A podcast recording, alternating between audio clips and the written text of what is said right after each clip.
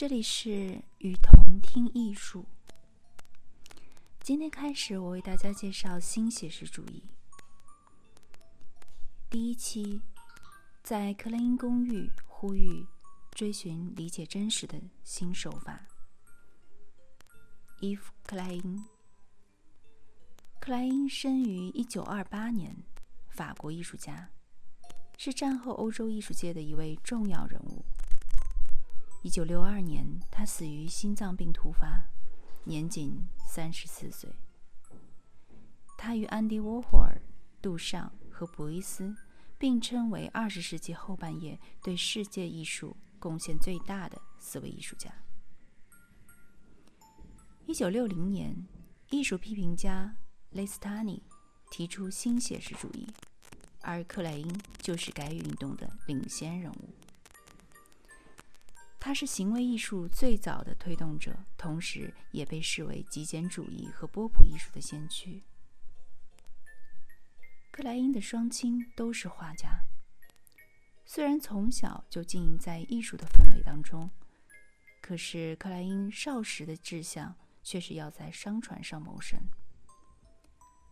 除此以外，他还在他还对柔道十分的感兴趣。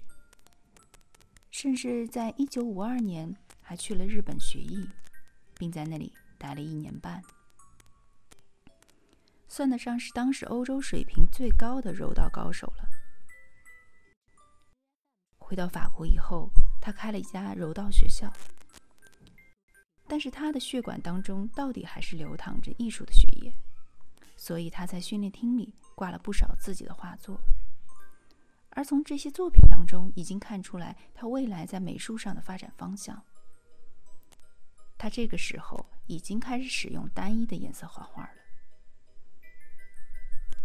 一九五五年，克莱因画了作品《橙色》，希望能够在新现实沙龙当中展出，但是却遭到了拒绝。两年之后，克莱因在意大利米兰首次展出了他的蓝色系列。这一次，他获得了意想不到的承认。意大利的卡夫卡、迪诺、布扎迪为他吹捧，在报纸上撰文歌颂。而已经跻身于大师级的丰塔纳对他的画作的收购，更是让克莱因获得了国际名声。克莱因的蓝色获得了一个专门的说法，叫做“国际克莱因蓝”。International Klein Blue。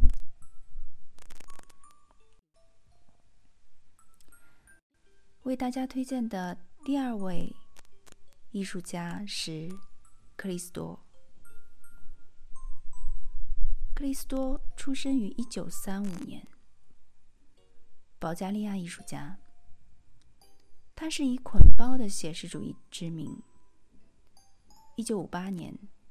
他开始发表最初的捆包作品，无论是椅子、书本、建筑物或女人，他都用巨大的塑料布予以捆包，并以绳子缠绕。他广为世人所熟知的创作是将公共建筑物、桥梁或者海岸线等层层包裹起来，形成一种既熟悉又陌生的幽默的景观。包装本身就是一种对艺术保值美化的过程，而其的捆包作品又往往引人欲睹内部真相的欲望。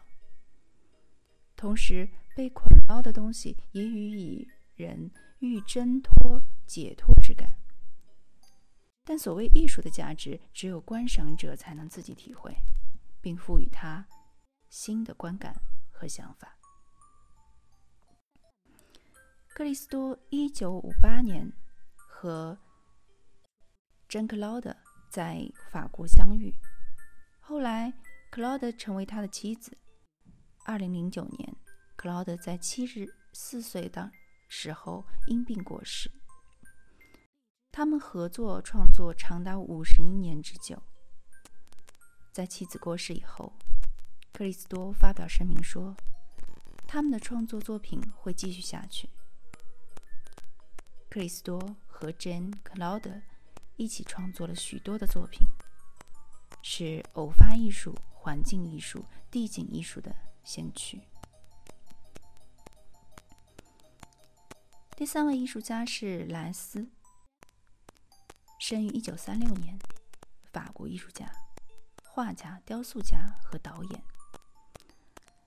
莱斯把和真人同大的印刷美人剪切下来，与阳伞、沙滩等食物配合在一起，做出类似广告的效果，并形成半讽刺性、半抒情性的画面。